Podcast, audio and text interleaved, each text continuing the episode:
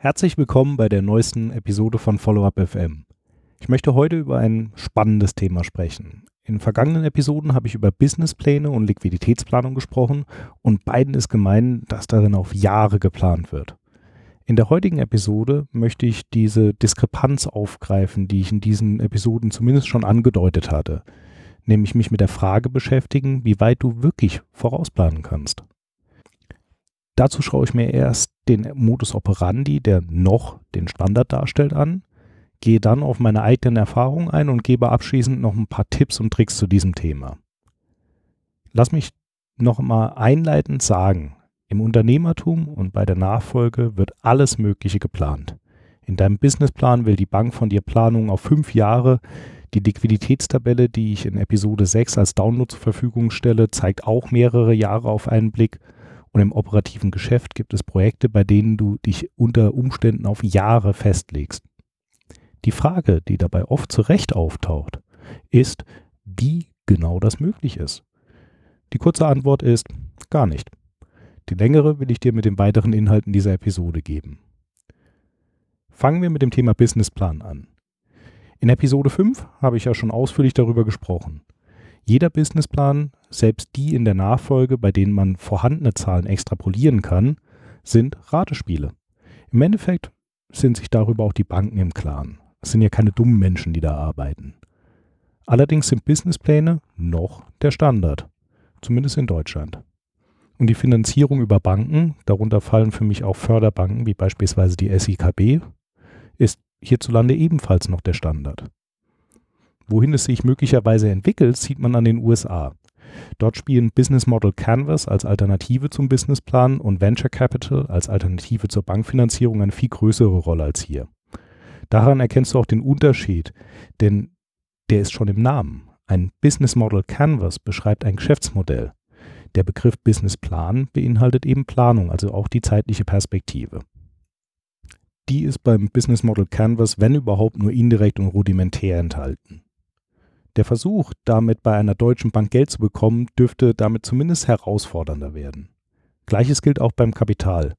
Venture oder Risikokapital hat ja schon im Namen, dass es keine festverzinste Anlage, sondern eine Wette ist, mit dem Risiko auch alles zu verlieren. In Episode 6 empfahle ich dir auch, insbesondere deine Liquidität im Auge zu behalten. Es ist für mich die wichtigste Kennzahl überhaupt. Eine Tabelle, die dir hoffentlich dabei hilft, liefere ich mit. Als aufmerksamen Hörer ist dir sicherlich aufgefallen, dass in der Tabelle viele Spalten sind, auch auf Jahre im Voraus. Ich denke, das machen noch mehr Leute so, insbesondere in größeren Firmen, wo Budgets und Investitionen auf Jahre geplant werden. Und damit komme ich auch schon zu meinen bisherigen Erfahrungen. Businesspläne gehen nie auf. Im Idealfall natürlich übertriffst du sie.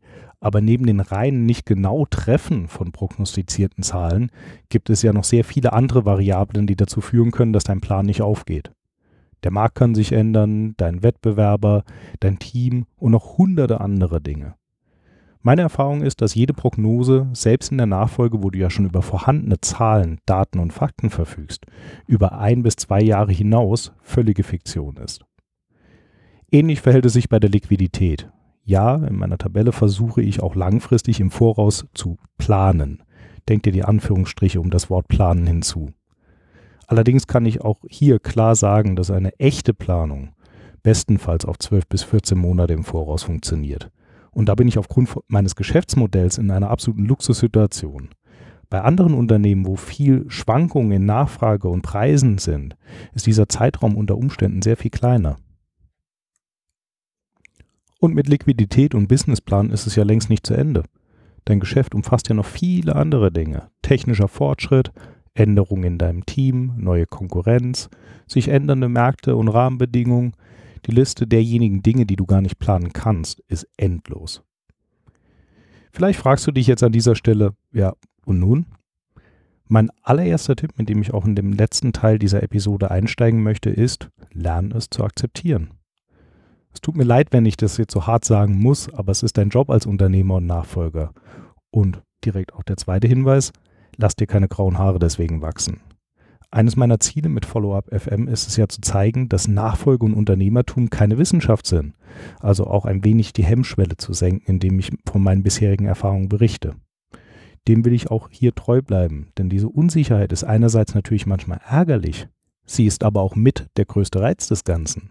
Ich weiß nicht, wie es dir geht, aber Neues zu entdecken, Veränderungen durchzumachen und auch voranzutreiben, ist für mich der größte Reiz dessen, was ich tue. Du kannst dennoch einige Dinge tun, um möglichst positiv mit der Planungsunsicherheit umzugehen. Es mag jetzt etwas wenig intuitiv klingen, aber dennoch zu planen, ist mein nächster Ratschlag. Die Akzeptanz, dass sich Dinge ändern werden, dass neue Technologie auf den Markt kommt, dass ein wichtiger Kunde oder Mitarbeiter abspringt oder auch, dass du einen noch nie dagewesenen Auftrag an Land ziehst, entbinde dich nicht davon, das zu planen, was du kannst. Meine Empfehlung wäre eine möglichst genaue Planung in allen Dimensionen, also Strategie, Liquidität, Personal, Produkte und so weiter, auf ein Jahr, wenn das möglich ist. Damit bist du in einem Bereich, wo du selbst auf größere Ereignisse normalerweise noch gut reagieren kannst.